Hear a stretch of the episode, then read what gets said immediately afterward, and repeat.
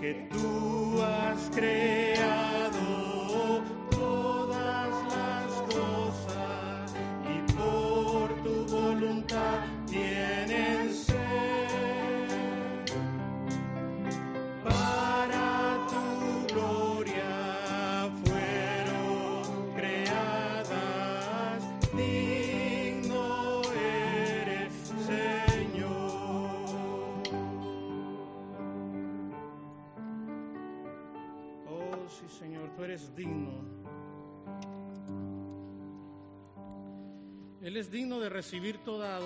toda alabanza, toda exaltación. Aquellos que se puedan poner de pie, yo les invito a que lo hagan en reverencia al Señor. Y quiero recordar un salmo, es el Salmo 37, versículo 4 y 5, el que les voy a leer ahora, y dice de la siguiente manera. Pon tu delicia en el Señor y Él te dará las peticiones de tu corazón. Encomienda al Señor tu camino, confía en Él y Él actuará. Ese es el canto que vamos a entonar ahora, espero que ustedes lo conozcan y me ayuden a cantarlo y a celebrar fiesta en esta hora.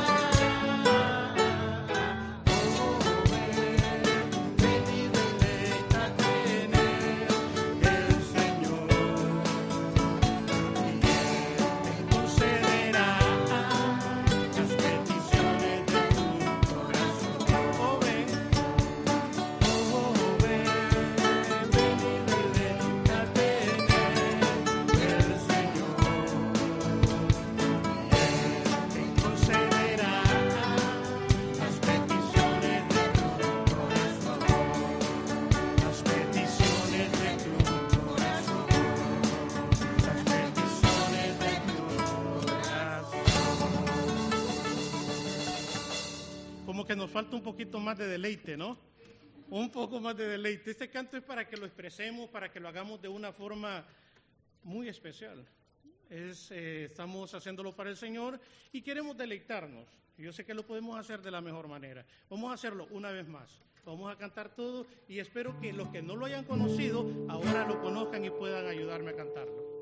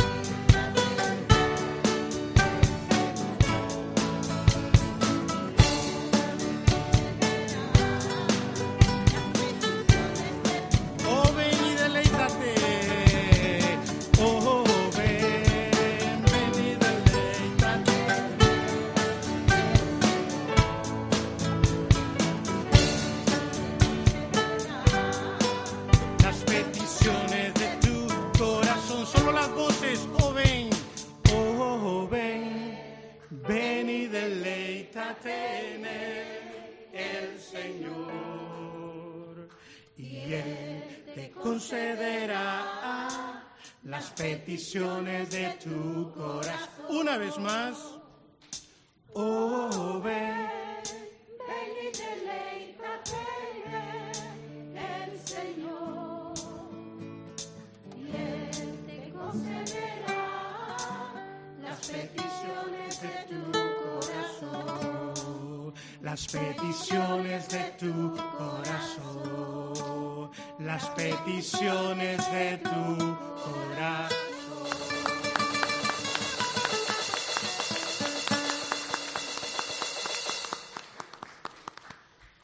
Solo créalo, eso es verídico, ¿ok?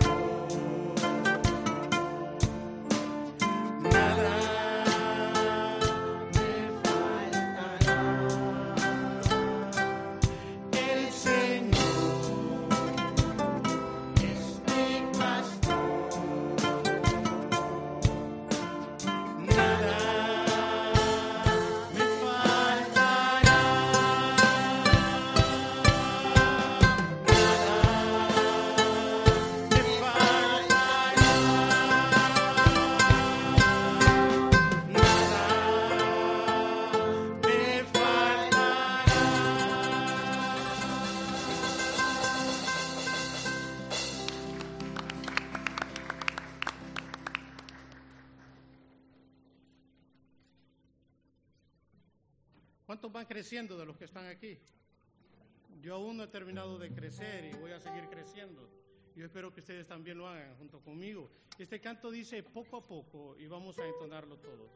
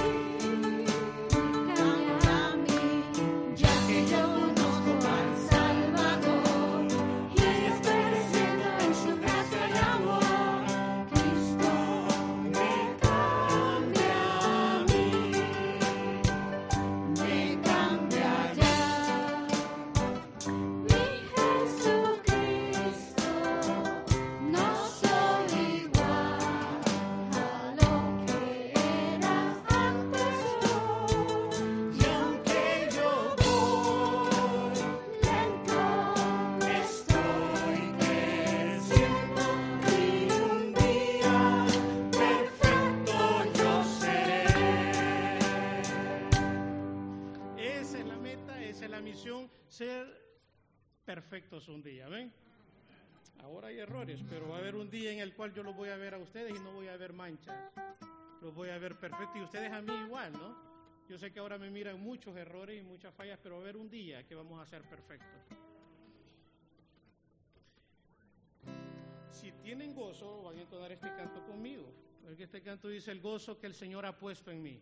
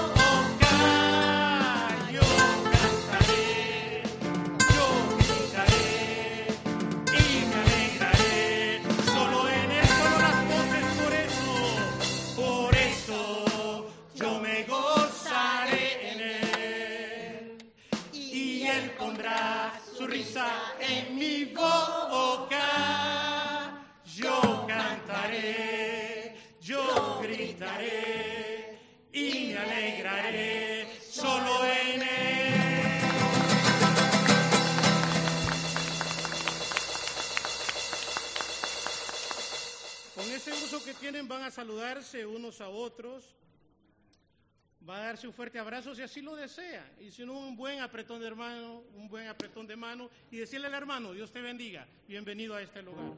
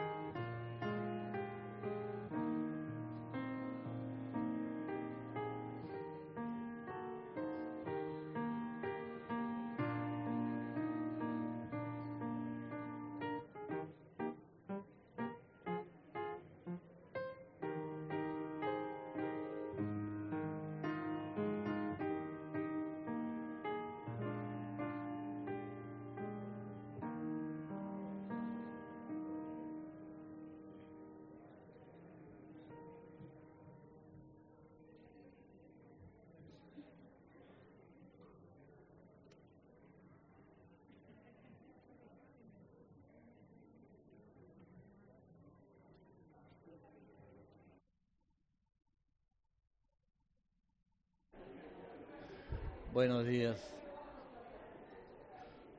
Muy buenos días. Queremos darle la bienvenida a cada uno de ustedes.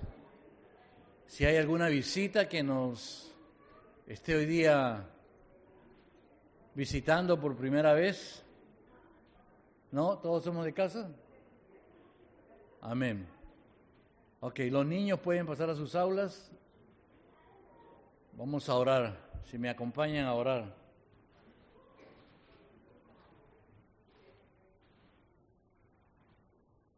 Oramos.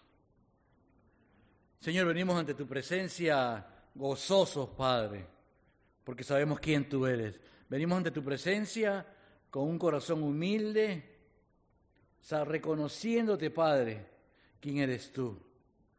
Gracias, Señor por lo bello, por lo maravilloso que eres, por este nuevo día, un día en el cual siempre nos recuerdas tu belleza, tu grandeza. Gracias Señor por la, por la cruz, por la sangre derramada en, en esa cruz, Señor, sin tener motivo ni pecado, te hiciste pecado por nosotros, mi Dios. Sí, en esta mañana venimos gozosos a exaltarte, a decirte cuán importante eres tú para nosotros, Señor. Padre, tú eres la fuerza que nos da, Señor, el seguir caminando, el seguir alabando, el seguir construyendo, Padre. Padre, gracias por tu amor, por tu misericordia y por sobre todas las cosas tu fidelidad, Señor. Aunque muchas veces no la vemos, tu fidelidad está ahí, Señor. Está solamente a una llamada, a la vuelta de la esquina, pero siempre está ahí, Señor.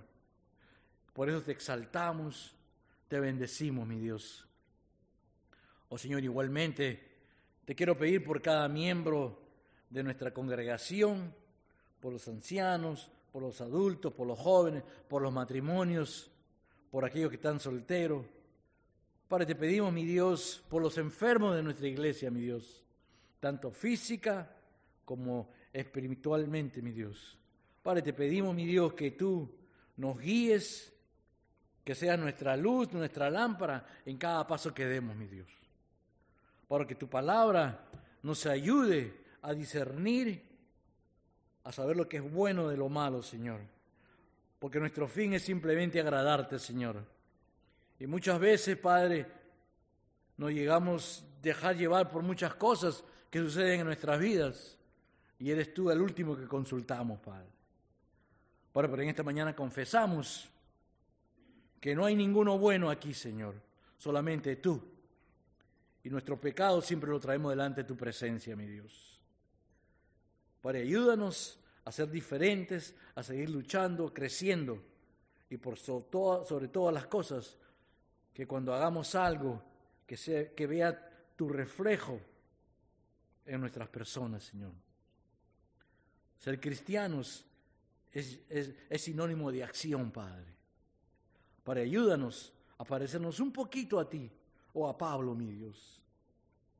Igualmente, Padre, te pido por las congregaciones en inglés y en chino, para que tú seas exaltado y seas el centro en cada reunión de este lugar. Bueno, oramos por nuestra comunidad, por la comunidad aquí de Flushing, a aquellos que hablan español y aún no han sido alcanzados. Te pedimos, Señor, que tu gracia sobreabunde y podamos tener el amor y la misericordia para poder alcanzarlos, Señor. Pero igualmente te pedimos por nuestros misioneros, aquellos, Señor, que van a lugares donde nosotros no podemos ir. Aquellos, Señor, que cuando están trabajando en el campo piden oración. Juntamente con ellos, Señor, en esta congregación nos unimos a sus oraciones, Padre. Padre, gracias por esos hombres y mujeres que respondieron a tu llamado, mi Dios. Gracias, Padre. Padre, te pedimos por cada prédica en esta mañana. Te pedimos, Señor, que en esta mañana toques a nuestro pastor Edgar y que nos enseñe, nos guíe y nos revele el amor que tú tienes para con nosotros, Señor. Y seamos obedientes y perseverantes en lo que aprendamos, mi Dios. Padre, úsalo, cúbrelo con tu presencia, mi Dios. Igualmente te pedimos por los líderes de esta iglesia, Señor, por cada maestro, por cada persona que tiene una posición. Te pedimos, Señor, que sigas ah, ayudándonos a crecer, a ser diferentes, a ser unos verdaderos discípulos tuyos, mi Dios. Padre, en todas las cosas que hagamos y que digamos como iglesias o como personas, mi Dios, que toda la gloria y la honra sea exclusivamente para ti, Jesús. En tu nombre oramos, Señor. Amén.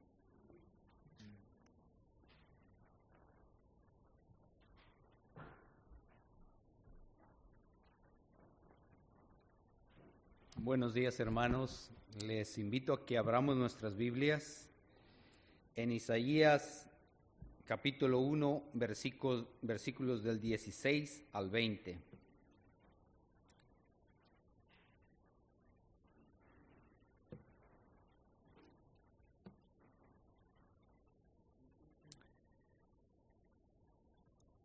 y vamos a leer en la Biblia de las Américas. La palabra del Señor dice, lavaos, limpiaos, quitad la maldad de vuestras obras delante de mis ojos, cesad de hacer el mal, aprended a hacer el bien, buscad la justicia, reprended al opresor, defended al huérfano, abogad por la viuda Venid ahora y razonemos, dice el Señor. Aunque vuestros pecados sean como la grana, como la nieve serán emblanquecidos. Aunque sean rojos como el carmesí, como la blanca lana quedarán. Si queréis y obedecéis, comeréis lo mejor de la tierra. Pero si rehusáis y os rebeláis, por la espada seréis devorados. Ciertamente, la boca del Señor ha hablado. Bendiciones, hermanos.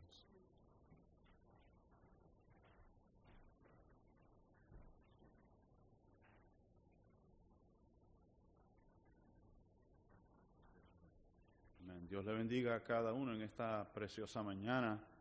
Amén. Estamos alegres de estar en la casa del Señor. ¿Cuántos están alegres de estar en la casa del Señor? Amén. Si no están alegres, yo llamo a Raúl y cantamos de nuevo. El gozo del Señor. Amén. El gozo que el Señor ha puesto en mí. Amén. Es la fuerza de mi vida. Amén.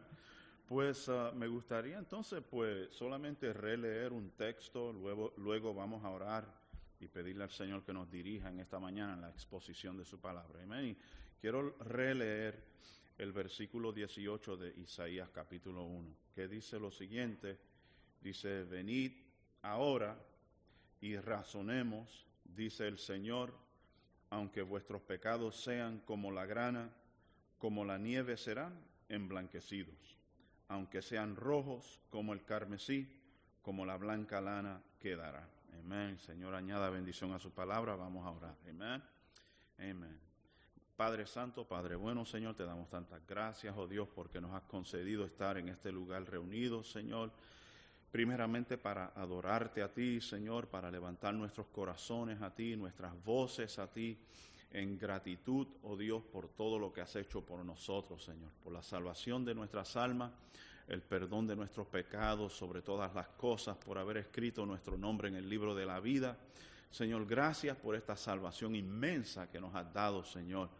Señor, te damos gracias también, Señor, porque nos has permitido, Señor, unirnos y congregarnos como hermanos, como hermanas en ti, oh Dios, como una familia, Señor amado, y compartir, Señor, en coinonía los unos con los otros.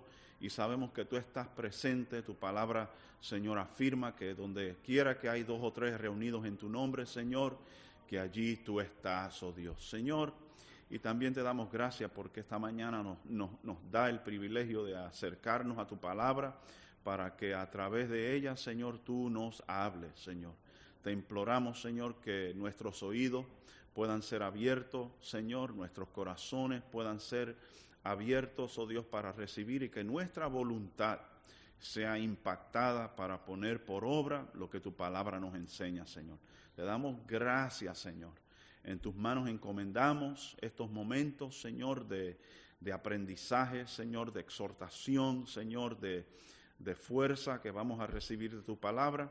Y a ti te damos toda la gloria y la honra y la alabanza, oh Dios, en el nombre de Jesús. Y todos decimos amén y amén. Gloria a Dios. Se pueden sentar, mis hermanos.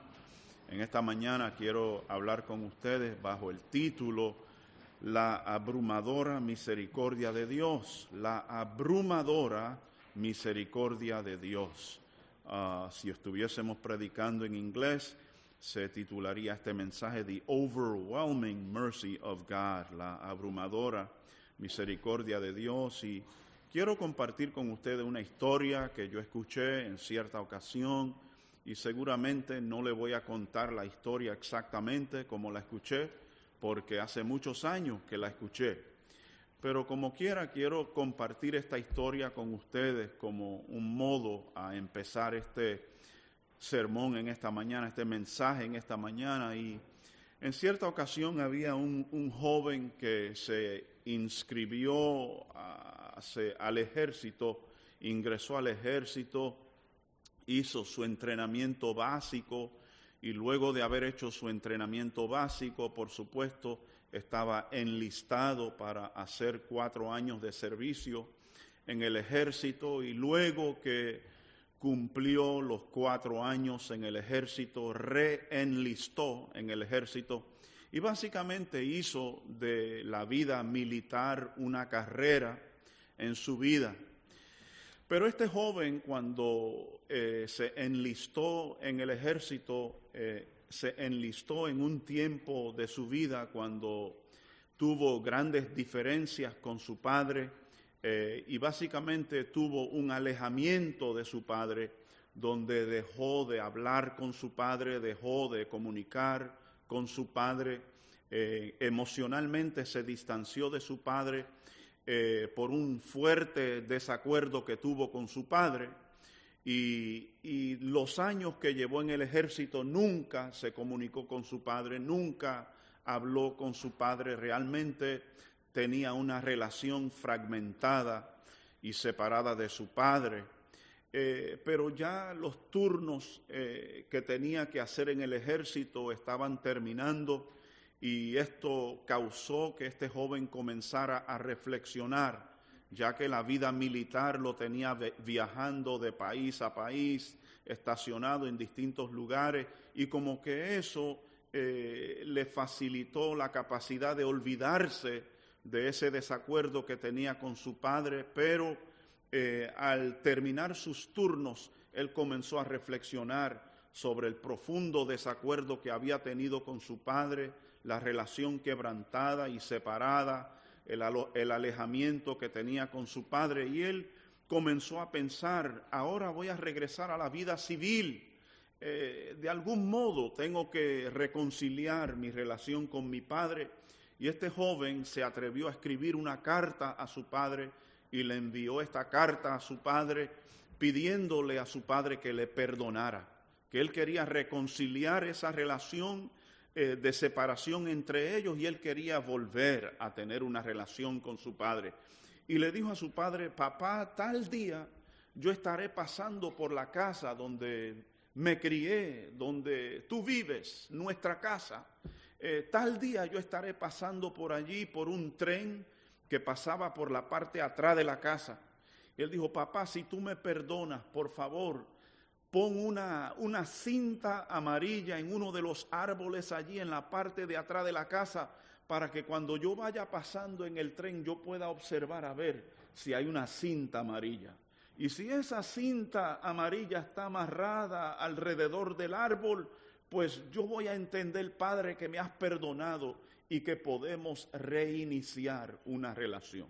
Y eso fue lo que hizo este joven para eh, por lo menos intentar eh, restaurar la reconciliación con su padre, pero estaba tan ansioso y tan nervioso que él no podía hacer el viaje solo y se llevó un amigo con él, trajo un amigo con él y ambos se, se montaron en el tren, iban de camino y cuando se iban acercando a la casa, el joven le dijo a su amigo, estoy tan ansioso, no sé si mi padre me va a perdonar después de tantos años, miras tú a ver si hay una cinta amarilla amarrada alrededor del árbol. Y mientras iban pasando, el joven no podía mirar, su amigo miraba y pasó el tren por la casa rápidamente y el joven le pregunta al amigo, ¿viste una cinta amarilla amarrada alrededor del árbol? Y su amigo le respondió y le dijo, no, no vi una cinta amarilla amarrada alrededor del árbol. Vi cientos de cintas amarradas alrededor de los árboles. Y eso fue una ilustración de cómo ese padre realmente en su corazón quería perdonar y reconciliarse con su hijo, mi hermano. Y yo utilizo esa ilustración que yo la escuché muchos años atrás, un predicador predicarlo, y seguramente no le conté la anécdota con toda la precisión, pero es eso, creo, mi hermano, que es una buena ilustración, es una excelente ilustración para reflejar y demostrar la forma en que Dios quiere reconciliarse con nosotros, como Dios quiere reconciliarse con el hombre, mi hermano. Y yo creo que mientras nosotros miramos la palabra del Señor en esta mañana, vamos a observar en este libro de Isaías cómo es que Dios anhela, cómo Dios desea la reconciliación con su pueblo, mi hermano. Y fíjese, mi hermano, antes de iniciar, ¿verdad?, a, a los distintos puntos que quiero presentar en esta mañana, solamente quiero compartir con ustedes unos datos biográficos sobre la persona de Isaías, ¿verdad? Isaías profetizó aproximadamente 740 años antes de Cristo hasta el año 680 antes de Cristo. Eh, es interesante históricamente, si queremos ver un, un, contexto histórico con la persona de Isaías, eh, Isaías, el libro de Isaías, la profecía de Isaías, para ustedes que estudian literatura posiblemente, es interesante que el libro de Isaías aproximadamente se escribió en el mismo tiempo que se, que se escribió la Iliada de Homero, así un contexto histórico. Isaías profetizó mayormente al reino de Judá, al reino del sur.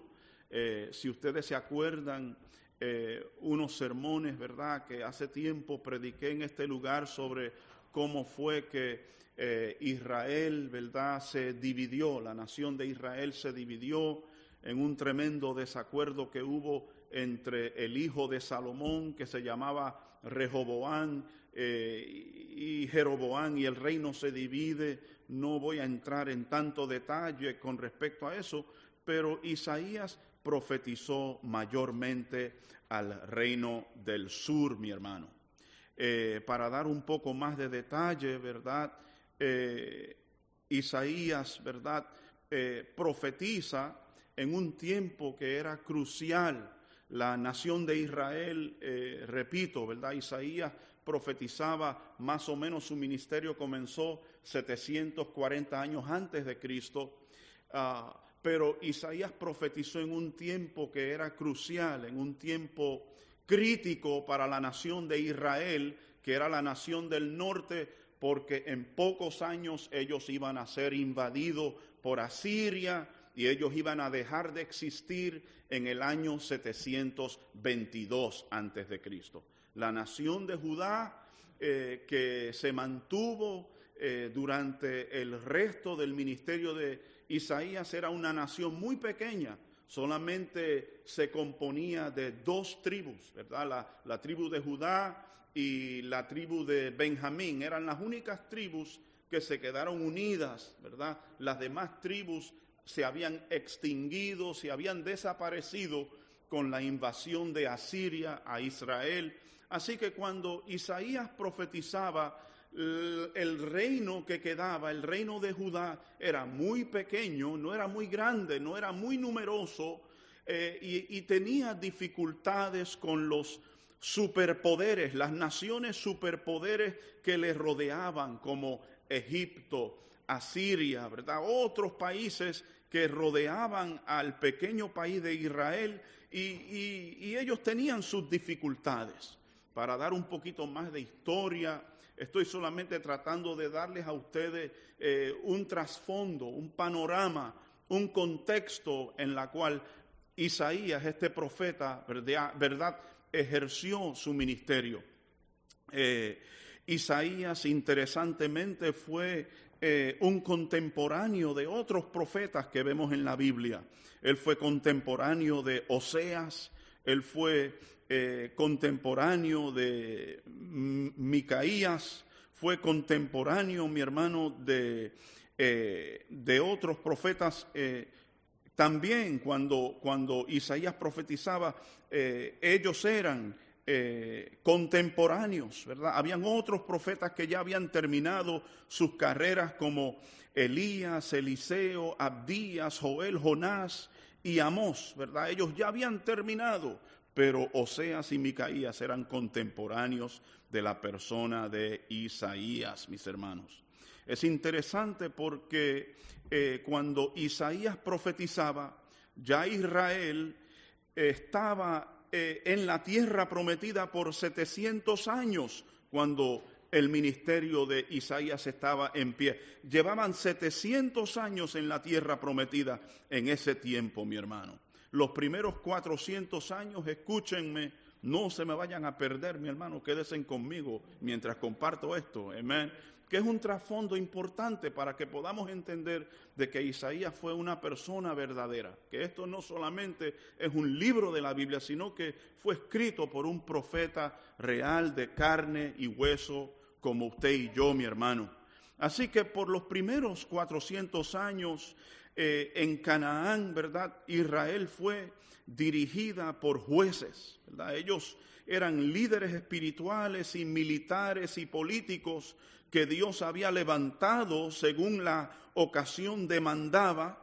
Luego, después de esos 400 años de jueces dirigiendo la nación de Israel, por 120 años habían tres reyes que reinaron y seguramente usted sabe que fueron Saúl, David y Salomón, pero en el año 917 antes de Cristo, Israel tiene esa guerra civil, se divide Israel entre el reino del norte y el reino del sur. Sé que estoy redundando un poco, pero el reino del norte, escuche, tuvo 18 reyes. El reino del norte tuvieron 18 reyes y todos ellos fueron malos. Fueron hombres apartados de la verdad, hombres que se fueron tras otros dioses, hombres que llevaron el pueblo a pecar. El reino del sur, el reino del sur, el reino a la cual Isaías mayormente predicó,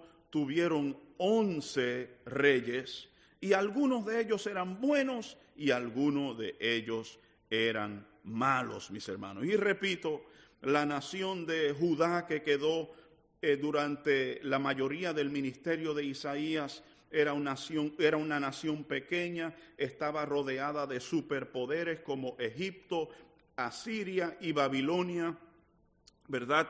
Eh, así que entendemos este trasfondo, ya les dije, ¿verdad? Que el reino del norte se desaparece, el reino del sur sigue en pies, mis hermanos, y Isaías mayormente le profetiza al reino del sur, mi hermano. Si usted eh, quiere conocer un poco más del ambiente en la cual predicó Isaías, mis hermanos, tendríamos que leer, y esto por supuesto no lo vamos a hacer hoy, sería demasiado, ¿verdad? Para nosotros intentar, ¿verdad? Leer tantos capítulos, pero si usted leyera Segunda de Reyes, capítulo 15 al 21, o leyese Segunda de Crónicas, capítulo 26 hasta el capítulo 33, esos son los periodos en los cuales profetizó Isaías, mi hermano. Así que la misma Biblia, ¿verdad? Es como un rompecabezas y, y como que todo va uniendo y todo va trabajando junto.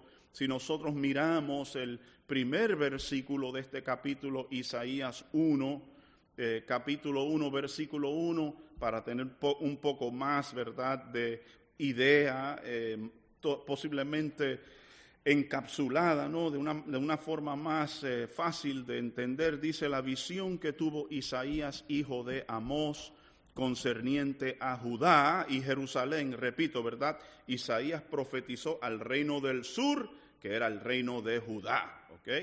Entonces, esta es la visión que tuvo Isaías, hijo de Amós, en los días. Ahora, estos son los cuatro reyes eh, sobresalientes en el tiempo en la cual Isaías profetizó Usías, Jotam, Acaz, Ezequías, reyes de Judá. Y repito, si usted lee Segunda de Reyes capítulo 15 en adelante, usted ve la vida de esos reyes. Si usted lee Segunda de Crónicas capítulo 26 en adelante, usted ve la, eh, la historia de esos reyes, mis hermanos. Y cuando nosotros observamos, mis hermanos, eh, este capítulo que nosotros estamos considerando en esta mañana, y ya mismo voy a entrar a los puntos, ¿verdad? Mi primer punto, por supuesto, es el siguiente. A pesar del pecado del hombre, a pesar del pecado del hombre, Dios siempre desea que el hombre regrese a Él. A pesar del pecado del hombre, Dios siempre anhela y desea que el hombre regrese a Él. Y cuando uno mira este capítulo, mi hermano, uno estudia este capítulo, mi hermano, es muy probable si uno mira eh, el reinado de Usías, el reinado de Jotam, y uno mira el reinado de Acaz, un rey que se llamaba Acaz. El rey Acaz eh, fue un rey muy apartado de Dios. Permítame llevarle a Segunda de Reyes, capítulo 16, por un momento, mi hermano, y miremos los primeros eh, tres versículos allí para tener una idea. Y le estoy llevando allí porque esto nos va a ayudar a nosotros a entender eh, la condición del pueblo durante el ministerio de Isaías. Al entender la condición del pueblo, eh, cómo estaba el pueblo apartado de Dios, Segunda de Reyes, capítulo 15, mi hermano, eh, no, capítulo 16, perdón, capítulo 16, le, le leo los primeros tres versículos, mis hermanos, y al entender la condición del pueblo en la cual se encontraba la nación de Judá, podemos entonces entender mejor las profecías de Isaías, mis hermanos. Y dice, en el año 17 de Peca, hijo de Remalías. Para dar un poco más de aclaración, Peca fue hijo de Remalías, ellos fueron reyes del norte. Comenzó a reinar Acaz, hijo de Jotam, rey de Judá. Así que Acaz es un rey de Judá del sur, del reino del sur. Dice, Acaz tenía 20 años cuando comenzó a reinar y reinó 16 años en Jerusalén, pero no hizo lo recto ante los ojos del Señor su Dios como su padre David había hecho. Y sigue diciendo lo siguiente sobre este joven, sino que anduvo en el camino de los reyes de Israel y aún hizo pasar a su hijo por el fuego conforme a las abominaciones de las naciones que el Señor había arrojado de delante de los hijos de Israel. Así que esto es un ejemplo de la condición de la nación de Israel. Este rey joven, apartado, no anduvo en los caminos de su padre David, sino que imitó la conducta de los reyes del norte. Ya hemos aprendido que el, los reinos el reino del norte había tenido 18 reyes y todos ellos eran malos, mis hermanos. Y este joven anda imitando la conducta de esos reyes malos. Mira lo terrible y lo apartado que estaba este joven, mi hermano, que hizo pasar a su hijo por el fuego conforme las abominaciones de las naciones que el Señor había arrojado de delante de los hijos de Israel. ¿Qué nos demuestra esto, mi hermano? Para ser honesta, esto, eh, para ser más claro, mi hermano, este rey Acaz literalmente sacrificó a su hijo, quemó a su hijo, mi hermano, como una ofrenda, ¿verdad? A los dioses de las otras naciones, ¿verdad? Eh, si yo le pregunto a usted, ¿estaba apartado este joven de los caminos del Señor? Creo que rotundamente tendríamos que decir, sí, este joven estaba apartado. Si usted sacase tiempo para seguir leyendo este capítulo, usted va a ver que no solamente este joven, este rey joven, estaba apartado, sino que la nación entera estaba sumergida en la idolatría, mi hermano. No solamente la nación entera estaba sumergida dentro de la idolatría, sino que el sacerdote que se supone que estaba que se supone que tenía que hacer los sacrificios para Jehová, más adelante vamos a mirar un versículo ahí si el Señor nos da tiempo, y mi hermano, usted va a ver que no solamente eso, sino que el mismo sacerdote estaba corrupto y apartado. Estaba practicando lo que se llama sincretismo, estaba tomando de las creencias de los dioses eh, extranjeros, de los dioses de las otras naciones, estaba tomando prácticas eh, de esas religiones eh, no puras, religiones desviadas, y las estaba mezclando con la adoración a Dios, mi hermano. Así que eso son cosas que se pueden observar en ese capítulo 16 de Segunda de Reyes que nos da una idea de cómo estaba la condición espiritual del reino de Judá mientras Isaías profetizaba, mi hermano. Y ahora yo creo que podemos regresar, mi hermano, acá a Isaías capítulo 1 para observar algunos versículos que nos van a ayudar a nosotros, mi hermanos, a entender lo misericordioso que es nuestro Dios, mi hermano. ¿verdad? Este primer punto es que a pesar del pecado del hombre, Dios siempre desea que el hombre regrese a Él, mi hermano. Eso tiene que quedar bien claro en nuestras mentes en esta mañana y en nuestras vidas, de que a pesar de la pecaminosidad del hombre, mi hermano, Dios siempre desea que el hombre regrese a Él. Miremos en el libro de Isaías, mi hermano, capítulo 1 y el versículo 2, para ver cómo es que Isaías comienza a describir la condición del pueblo. Capítulo 1 de Isaías, versículo 2, dice de la siguiente manera, dice, oíd cielos y escucha tierra, porque el Señor habla, hijos crié y los hice crecer, mas ellos se han rebelado contra mí. Así que Dios, hablando a través de la persona de Isaías, eh, compara a la nación de Israel como unos niños rebeldes, niños que han sido criados por un padre, han sido cuidados por un padre, han recibido toda la manutención de un padre, toda la preocupación de un, padre, pero aquí Isaías escribiendo, hijos crié, los hice crecer, mas ellos se han rebelado contra mí. Así que a través de la persona de Isaías, Dios describe a la nación de, de, Judá como hijos que son rebeldes. Mira lo que dice el versículo 3, mis hermanos. El versículo 3 dice, el buey conoce a su dueño y el asno el pesebre de su amo, pero Israel, escuche, no conoce mi pueblo, no tiene entendimiento. Así que fíjate, mi hermano, eh, Dios está hablando sobre la condición de Israel.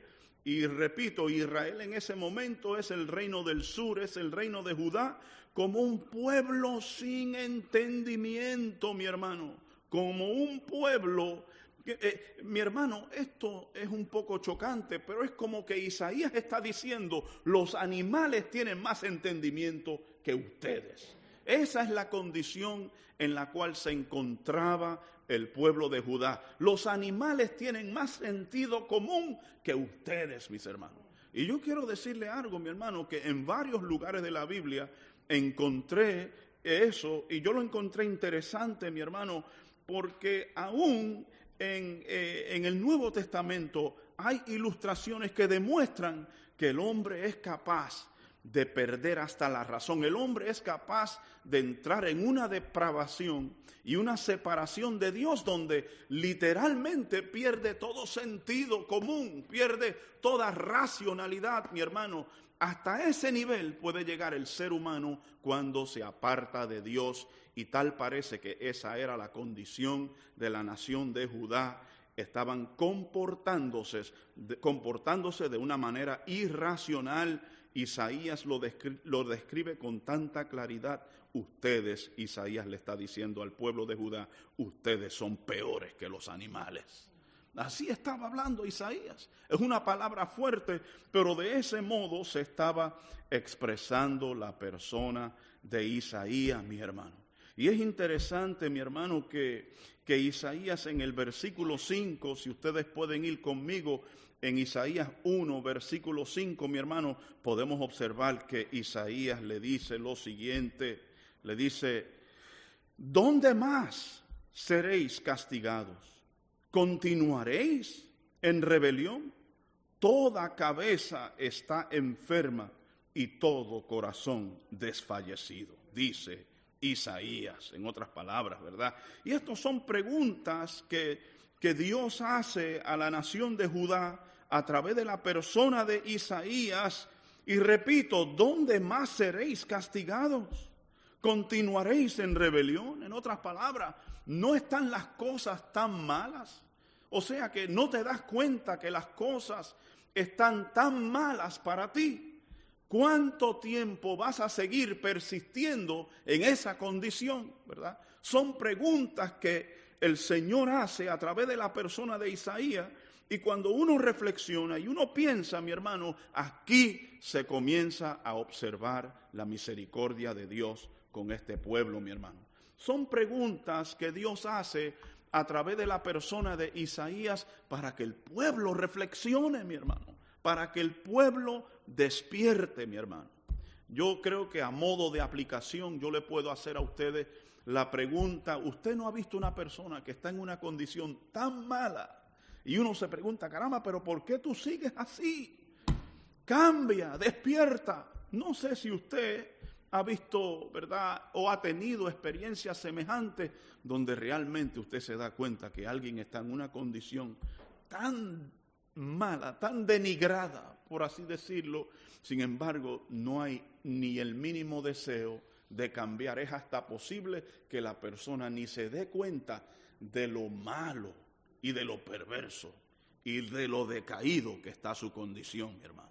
Aparentemente esa era la condición del pueblo de Judá y Dios está hablando a través de la persona de Isaías como quien dice para sonar una alarma e intentar despertar este pueblo que estaba apartado de Dios, mis hermanos.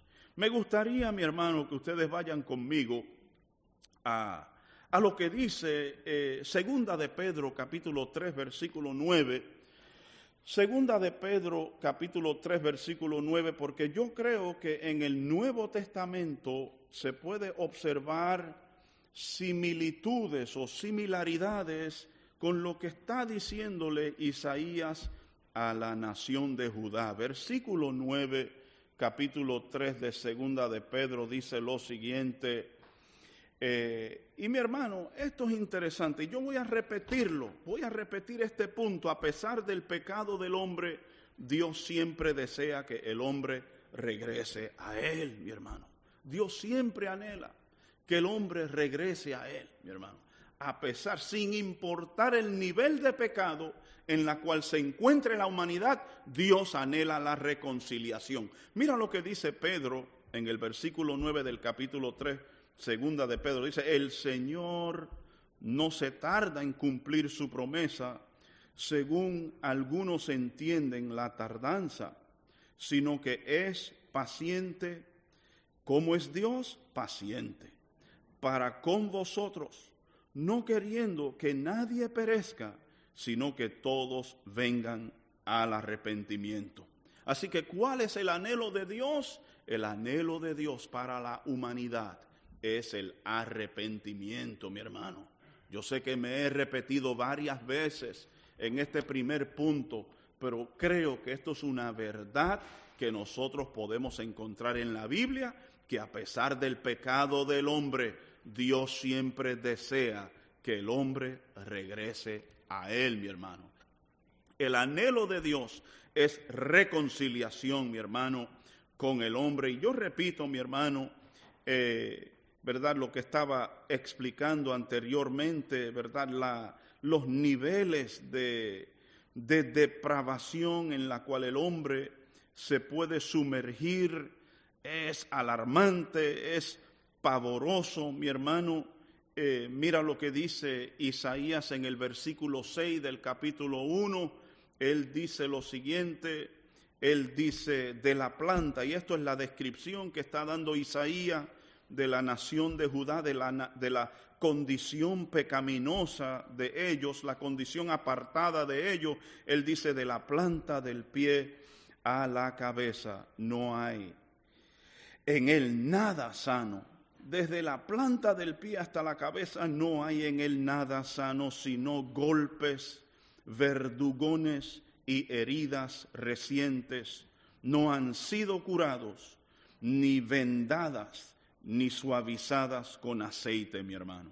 Así que esa era la condición, ¿verdad? La manera en que Isaías estaba eh, describiendo a la nación de Judá. Y seguramente esto no se refiere a heridas literales, mis hermanos, sino que cuando habla de la cabeza, desde la planta del pie hasta la cabeza, no hay nada en él sano, golpes, eh, verdugones, heridas recientes que no han sido curadas, nada está vendado. Eso es una ilustración de la condición moral del el reino de Judá, mi hermano. Esa es la condición. Y repito, mi hermano, es alarmante, ¿verdad? El nivel de depravación a la cual el ser humano es capaz de caer, mi hermano. Eh, esto es un poco indecoroso no nos gusta hablar de esto, a veces queremos hacernos de la vista gorda ante la inmoralidad y el pecado, mi hermano, pero el ser humano es capaz de caer en niveles de depravación donde puede perder todo sentido común, puede perder toda especie de racionalidad, puede comportarse como un animal irracional, mi hermano. Hasta ese nivel puede llegar el ser humano cuando se aparta de Dios, mi hermano. Cuando se aparta de Dios. Solamente lea el periódico y seguramente al leer el periódico hoy de domingo usted va a encontrar algunas historias allí chocantes que van a ilustrar la depravación, el nivel a la cual es capaz el hombre llegar cuando se aparta de Dios y se deja gobernar por el pecado, mi hermano. Yo no tengo tiempo, quiero tratar de redimir tiempo y evitar unos textos en el Nuevo Testamento, pero usted anótelo, segunda de Pedro, capítulo 2, versículo 12, o Judas, capítulo 1, versículo 10, habla de cómo el ser humano puede perder toda especie de racionalidad y cuando es completamente dominado por el pecado, puede conducirse peor que un animal, mi hermano. Peor que un animal, mi hermano, puede llegar el ser humano a conducirse cuando se aparta de Dios. Pero yo repito, creo que es la quinta vez que lo repito en este mensaje, a pesar del pecado del hombre, Dios siempre desea que el hombre regrese a Él, mi hermano. Quiero ir al segundo punto en esta mañana, mi hermano, y es este, eh, la conducta la conducta religiosa no puede sustituir la obediencia. La conducta religiosa no puede sustituir la obediencia, mi hermano. Y yo repito, mi hermano, que nuestro Dios es misericordioso. Si yo le hago una pregunta a usted yo le pregunto si usted cree que Dios es misericordioso, yo espero que usted pueda decir que sí, sin lugar a duda. Dios es misericordioso. Incluso eh, podemos ir hasta más lejos y decir, el Señor no solamente es misericordioso, sino que ha sido misericordioso conmigo, ha sido misericordioso con nosotros, ha sido misericordioso con su persona y con mi persona. Y yo repito, mi hermano, posiblemente eh, eh, sea, esté haciendo énfasis pesado sobre esto, pero Isaías escribiendo en el versículo 9, Isaías escribiendo dice lo siguiente, él dice, si el Señor, y, y mírenlo conmigo mi hermano en su Biblia, dice, si el Señor de los ejércitos no nos hubiera dejado algunos sobrevivientes, seríamos como Sodoma y semejantes a Gomorra. Mira lo que dice Isaías, mi hermano. Esto es bastante eh, eh, como que las cejas, como que nuestros ojos, sea, es sorprendente lo que dice Isaías aquí, hablándole a la nación de Judá. Él le dice, si el Señor de los ejércitos no nos hubiera dejado algunos sobrevivientes, seríamos como Sodoma y semejantes a Gomorra, mi hermano. En otras palabras, hubiésemos quedado completamente destruidos y desaparecidos. Nosotros no leímos el capítulo 16 de Segunda de Reyes, pero allí usted se daría cuenta que el reino de Judá entra en ciertas guerras con otras naciones, sufre mortandad, si no me equivoco, son como 120 mil eh, hombres de Judá que son llevados cautivos. Y usted puede leer la historia allí, pero se observa, mi hermano, que a pesar de que esta nación está pasando por una crisis política, por una crisis militar, por una crisis espiritual, la misericordia de Dios está presente porque Dios dejó algunos sobrevivientes, mis hermanos. Yo no sé de usted, pero yo veo la misericordia de Dios en eso, mi hermano. Que Dios pudiese haber extinguido la nación de Judá. Dios pudiese haber permitido que la nación de Judá dejase de existir, así como la nación del norte, el reino del norte, dejó de existir. Dios pudiese haber hecho lo mismo con Judá. Pero aquí observamos que Dios en su misericordia, mi hermano, dejó algunos sobrevivientes. Mi hermano, yo repito y le hago la pregunta, ¿cuántos creen que Dios es misericordioso, mi hermano? Nuestro Dios es misericordioso. Nosotros, mis hermanos, eso es algo que nosotros tenemos que entender como creyentes, como cristianos, que nuestro Dios es un Dios de una inmensa, incalculable y abrumadora misericordia. Una misericordia increíble, mi hermano, tiene nuestro Dios. Yo repito, Isaías decía que esa nación eran como niños apartados y rebeldes, eran peor que los animales, habían perdido toda especie de sentido común, de raciocinio. Los animales tenían más sentido común que ellos, pero nuestro Dios es un Dios de misericordia, mi hermano. Nuestro Dios es un Dios de misericordia. Es interesante, ¿verdad?, que esa expresión a Sodoma y Gomorra, por supuesto, ellos no eran la nación de Sodoma y Gomorra, sin embargo, en el versículo 10 dice Isaías lo siguiente, Dios hablando a través de la persona de Isaías le dice, oíd la palabra del Señor, gobernante de Sodoma. Dios le está hablando a Judá, pero se refiere a ellos como si fuesen Sodoma. Y ustedes conocen la historia de Sodoma. Dice, oíd la palabra del Señor, gobernante de Sodoma, escuchad la instrucción de nuestro Dios pueblo de Gomorra. Qué increíble, ¿verdad? Que Dios equipara a la nación de Sodoma y Gomorra con la nación de Judá, mi hermano. A las ciudades de Sodoma y Gomorra, que fueron famosas por su depravación y por su inmoralidad, y Dios equipara las ciudades de Sodoma y Gomorra con el reino de Judá. Y él les dice, eh, oíd la palabra del Señor, gobernantes de Sodoma, escuchen la instrucción de nuestro Dios, pueblo de Gomorra. Estas palabras, mis hermanos, no son palabras de insulto hacia la nación de Judá, son palabras de Dios para tratar de crear la reacción y la reflexión en el pueblo para que el pueblo despertase. Un momento, me están comparando a Sodoma, me están comparando a Gomorra. Y tal vez esto podía despertar en ellos una especie de arrepentimiento, mi hermano. ¿Qué, ¿Cómo usted se sentiría? Mi hermano, yo no quiero ser, indecoroso, pero yo me imagino si alguien me compara con Adolfo Hitler, ¿cómo yo me voy a sentir? ¿Cómo yo me voy a sentir? ¡Wow! Lo que yo creo que yo me voy a sentir hasta insultado. ¿Con, ¿Con quién usted me ha comparado? Y oígame, se puede formar la sangre puertorriqueña mía se puede levantar y, tendrán que orar por mí.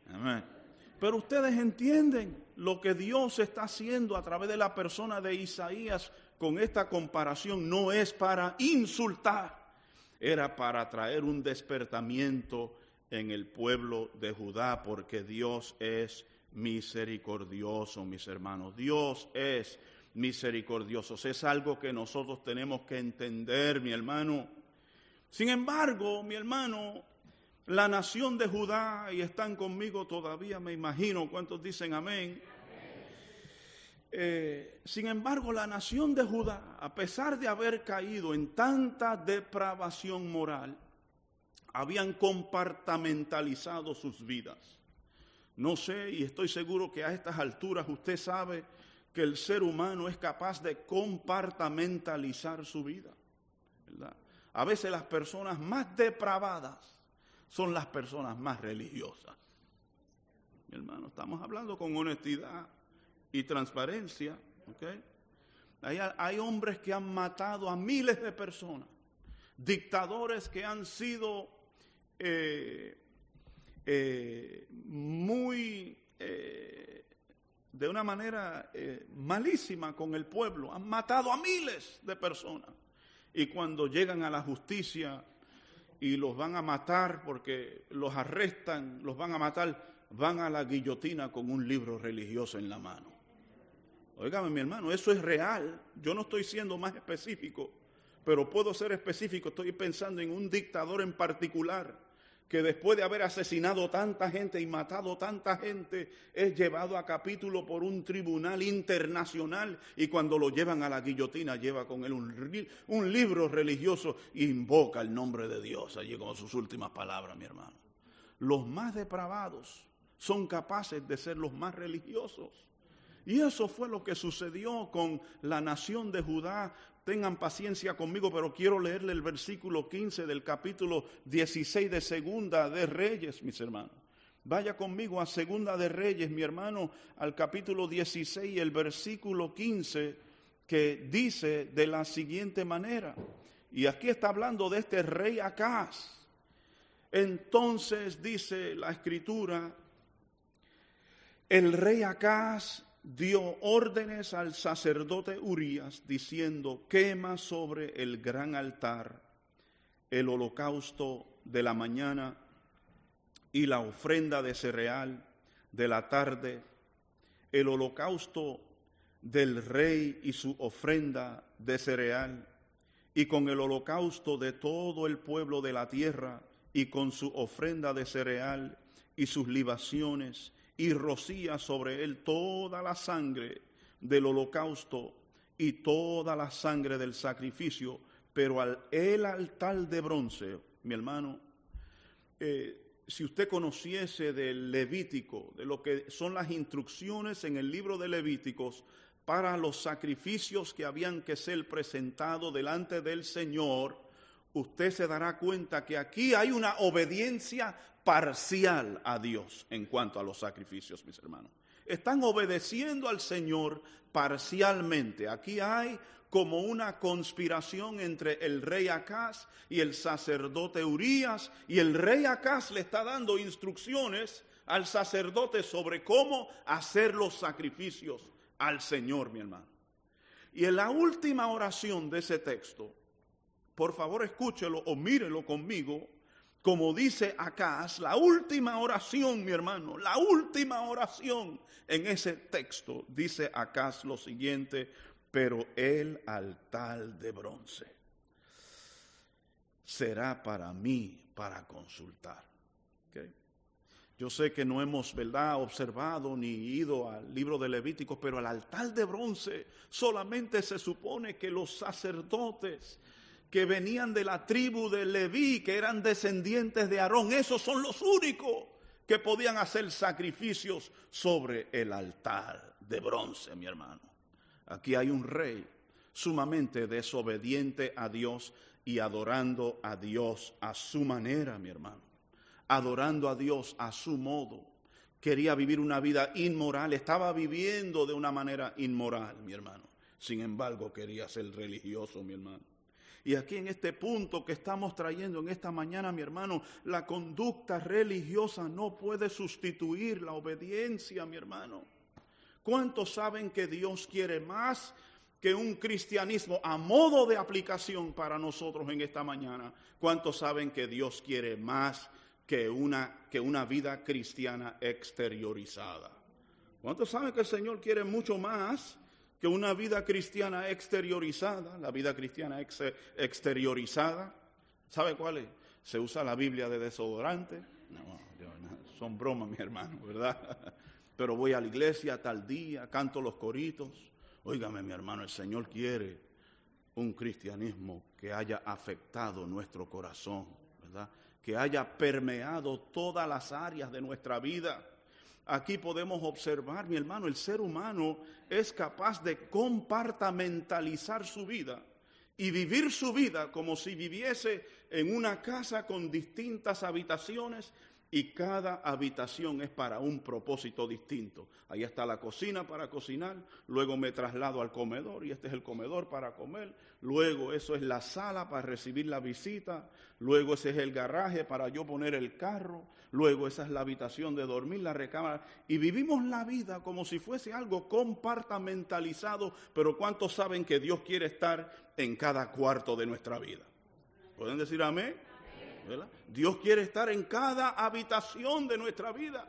Dios no anhela una vida cristiana compartamentalizada que de 9 a la mañana hasta las once y media, esa es la hora del cristiano. Pero ya a la una de la tarde, bueno, vamos a dejarlo ahí.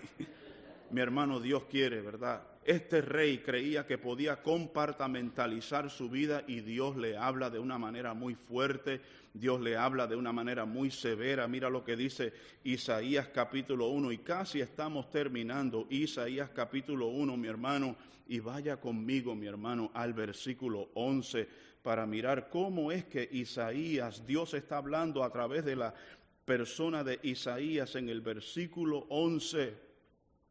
Dice, ¿qué es para mí la abundancia de vuestros sacrificios? Dice el Señor. Harto estoy de holocaustos, de carneros y de cebo de ganado, cebado y la sangre de novillos, corderos y machos cabríos. No me complace, mi hermano, ¿verdad? La religión, conducta religiosa nunca puede sustituir, mi hermano, lo que es la obediencia. Mira lo que dice mi hermano, el versículo 13 al 15 en este mismo capítulo de Isaías, Dios hablándole aquí seriamente al pueblo de Judá, le dice, no traigáis más vuestras vanas ofrendas, el incienso me es abominación, luna nueva y día de reposo, el convocar asambleas. No tolero iniquidad y asamblea solemne. Sigue leyendo el versículo 14 y dice, vuestras lunas nuevas y vuestras fiestas señaladas, las aborrece mi alma, se han vuelto una carga para mí, estoy cansado de soportarlas. Y cuando extendáis, escuche mi hermano, cuando extendáis vuestras manos, esconderé mis ojos de vosotros. Si aunque multipliquéis las oraciones, no escucharé. Vuestras manos están llenas de sangre, son las palabras del Señor al pueblo de Judá, mi hermano. Y la aplicación para nosotros es clara, creo yo. No podemos sustituir conducta religiosa con lo que es la obediencia. Ustedes conocen la historia en Primera de Samuel capítulo 15, versículo 22, donde Samuel hablándole a Saúl le dice que la obediencia es más importante que el sacrificio. Mi hermano, yo voy a decirle algo a ustedes. El Señor anhela ver obediencia en nosotros. Él anhela ver obediencia y si somos más claros aún, hay áreas de nuestra vida donde, y seguramente usted sabe y yo sé, que hay áreas en mi vida, me uso a mí de ejemplo primero, hay áreas en mi vida donde yo tengo que obedecer al Señor, mi hermano. Tal vez las áreas de mi vida no son las mismas áreas de su vida, pero yo estoy el 100% seguro que el Espíritu Santo está trabajando con cada uno de nosotros si usted es un integrante al cuerpo de Cristo, si usted le pertenece al cuerpo de Cristo, créeme mi hermano que el Espíritu Santo está trabajando con usted para que la imagen de Jesucristo resalte en su persona, mi hermano. Hay áreas en su vida y hay áreas en mi vida. Tal vez la lista de asuntos que yo tengo que cambiar en mi vida no es la misma lista que usted tiene, pero seguramente el Espíritu Santo está trabajando con usted y está trabajando con mi persona y el Señor anhela ver obediencia y fidelidad en nuestras vidas, ¿verdad? ¿Qué es lo más que le agrada a Dios? ¿Qué, ¿Cuál es la ofrenda más agradable que usted y yo le podemos dar a Dios? La ofrenda más agradable que usted y yo le podemos dar a Dios es nuestra obediencia, mi hermano. No son nuestras ofrendas que vamos a dejar en el gasofilacio más luego, no, mi hermano. La ofrenda más grande que usted y yo la ofrenda más agradable que usted le puede dar a Dios, la ofrenda más agradable que yo le puedo dar a Dios es nuestra obediencia, mi hermano. Es nuestra obediencia, ¿verdad? ¿Y cuántos saben que el Señor nos ayuda a obedecerle? Amén, el Señor nos ayuda. Ahora llegamos al último punto, y es que la misericordia de Dios es tan grande que aunque el hombre no la merece, Él la ofrece. Dios sigue ofreciendo su misericordia extendiendo su mano, solamente voy a releer los textos con los cuales iniciamos en el versículo 16, Dios hablándole al pueblo de Judá, lavaos, limpiaos, quitad la maldad de vuestras obras de delante de mis ojos, cesad de hacer el mal, aprender a hacer el bien, buscad la justicia, reprended al opresor, defended al huérfano, abogad por la viuda, venid ahora y razonemos, dice el Señor, aunque vuestros pecados sean como la grana, como la nieve serán emblanquecidos, aunque sean rojos como el carmesí, como la blanca lana quedarán. Si, que, si queréis y obedecéis, comeréis lo mejor de la tierra, pero si rehusáis y os rebeláis, por la espada seréis devorados, ciertamente la boca del Señor ha hablado. Esas fueron las palabras del el Señor al pueblo de Judá. ¿Y sabe lo que nos muestra esto, mi hermano? Esto nos muestra que el pueblo de Judá todavía estaba a tiempo, mi hermano. El pueblo de Judá todavía estaba a tiempo para aprender a hacer buenas obras. El pueblo de Judá todavía estaba a tiempo para cambiar de mente, para tornarse hacia Dios. El pueblo de Judá estaba a tiempo, mi hermano, para darse cuenta que estaba yendo en un rumbo incorrecto y que todavía había tiempo para tornarse hacia Dios, mi hermano, en arrepentimiento. Yo sé que eso es una palabra fuerte, chocante, pero arrepentimiento que indica un cambio de mente. El arrepentimiento es darse cuenta que uno está perdido, mi hermano, que se ha extraviado del mapa y es tiempo de detenerse y encontrar el camino de nuevo, el camino correcto. El pueblo de Judá estaba a tiempo Dios quería limpiarle de sus pecados, Dios quería hacer de ellos, mi hermano, darle una nueva oportunidad. Y yo creo, mi hermano, que eso es una gran ilustración para nosotros, porque yo creo que sin importar la condición en la cual nosotros nos encontremos, Dios quiere darnos una nueva oportunidad en Cristo, mi hermano sin importar la condición en la cual nosotros nos encontremos, el anhelo de Dios es perdonarnos y limpiarnos de nuestros pecados, mis hermanos. Sin embargo, tiene que haber dentro de nosotros un despertamiento. La luz tiene que ser encendida para darnos cuenta de nuestra necesidad de Dios, mis hermanos. Dios anhelaba de que el pueblo de Judá despertase, que se dieran cuenta de su necesidad de regresar a Dios y que había misericordia, perdón y restauración en Dios. Y yo creo, mi hermano, que hoy día, no solamente para nosotros que estamos acá, mi hermano, sino para todo aquel que escuche un sermón como este, mi hermano, hay esperanza y perdón en la persona de Jesucristo. Hay restauración y hay vida nueva en la persona de Jesucristo. Créeme, mi hermano, que el Señor quiere reconciliarse con usted. Regresamos, mis hermanos, a las cintas amarillas amarradas alrededor de los árboles, mi hermano. El Señor quiere, así como aquellas cintas, mis hermanos.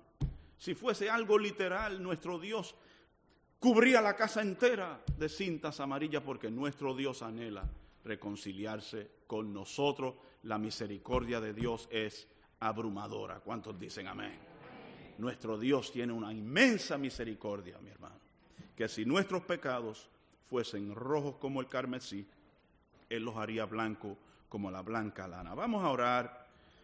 Vamos a darle gracias a Dios por su palabra en esta mañana y como siempre eh, me gusta dar una oportunidad, si hay alguien acá que no conoce a Cristo, posiblemente usted ha venido a la iglesia mucho tiempo, está reflexionando en su mente, pensando, meditándolo, y realmente nunca has entregado todas las habitaciones de su vida a Cristo, esto es un excelente momento. Vamos a orar. Amén.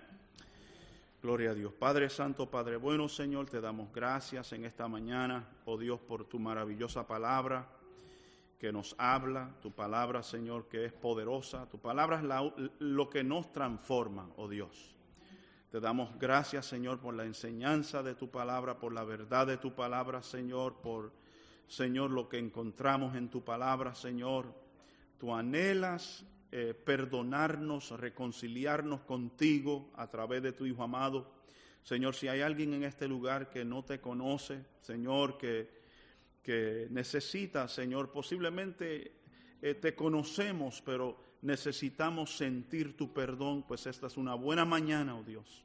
Y nosotros nos acercamos a ti, Señor, y hasta te pedimos perdón por nuestras ofensas, oh Dios.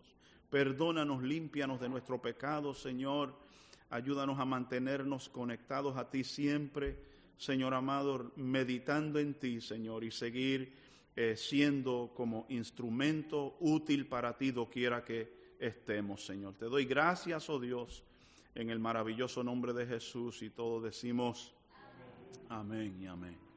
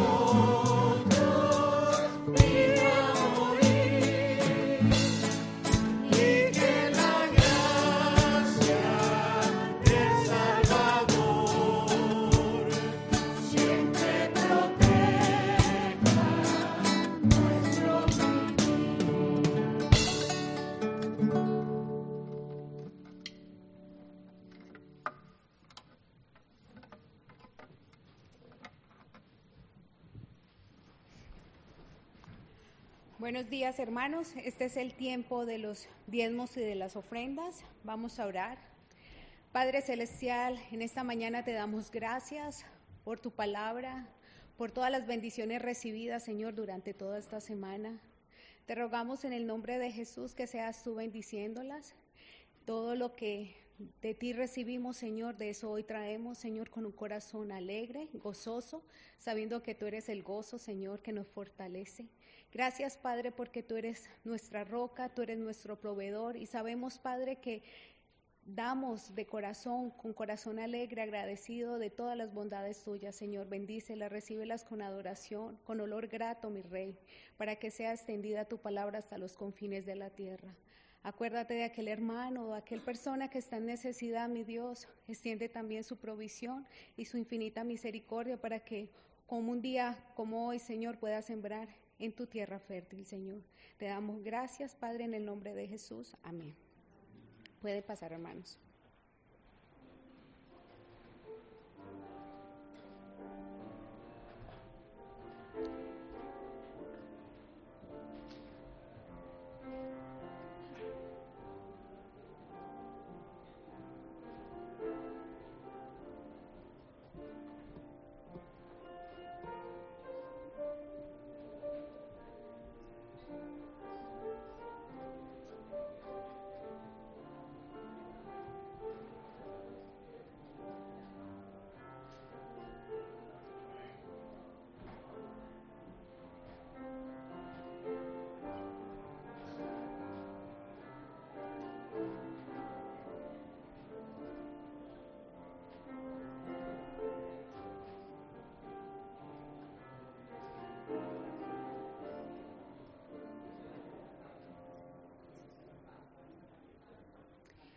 Ahora vamos a seguir con los anuncios.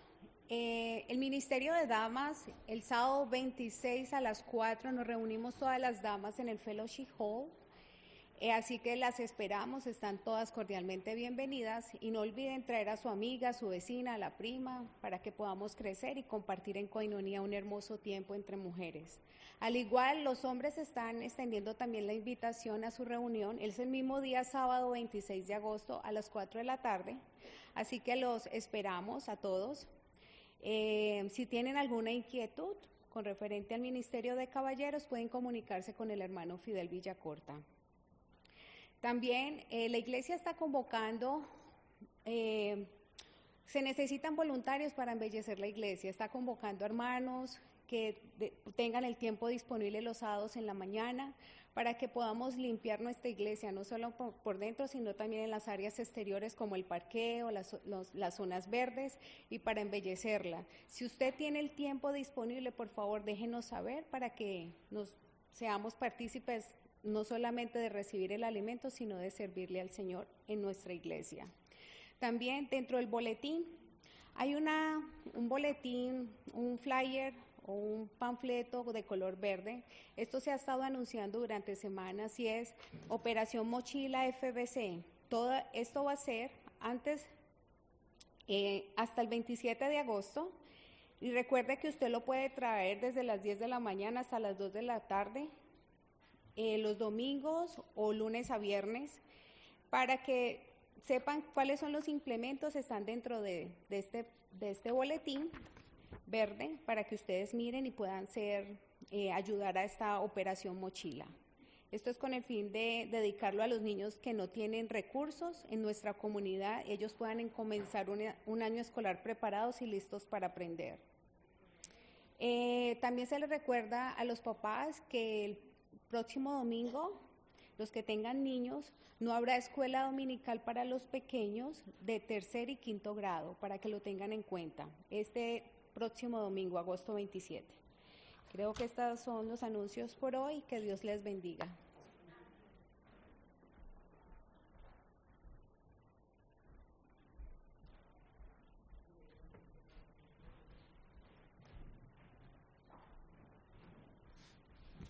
Buenos días hermanos, ¿cómo están? Hoy día eh, quiero eh, invitarlos a que eh, vamos a hacer en octubre la conferencia anual de misiones que se llevará a cabo entre el 27, el 28 y 29 de octubre. Am, es un poco para que eh, sepan y se enteren más aún de lo que están haciendo los misioneros eh, alrededor del mundo, especialmente los que nosotros o esta iglesia apoya. Eh, y como parte de eso está también la cena internacional que se re- realizará el sábado 28, donde van a traer todos los hermanos de todas las congregaciones este, distintos platos y obviamente van a estar vestidos de sus tradicionales países de origen. Entonces, este, vamos a ver, pues, lomo saltado, tacos, ceviche, pupusas y la carne, es argentino. Así que están todos invitados. Este año la conferencia se va a llamar este, eh, Detrás de la puerta, lo que pueden saber. Un poco es como, haciéndolas una analogía como la Biblia, ¿no? Ves la tapa, dice la Biblia, pero lo más importante es qué es lo que está dentro de la Biblia, ¿no?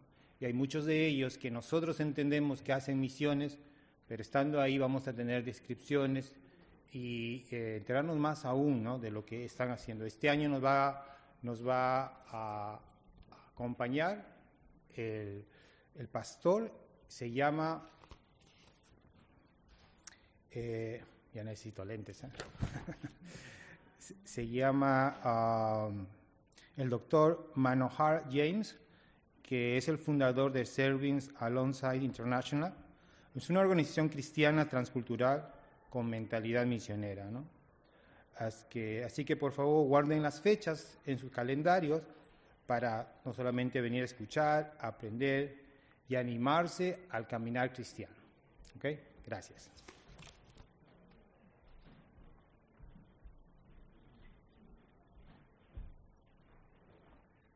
Nos ponemos de pie para despedirnos.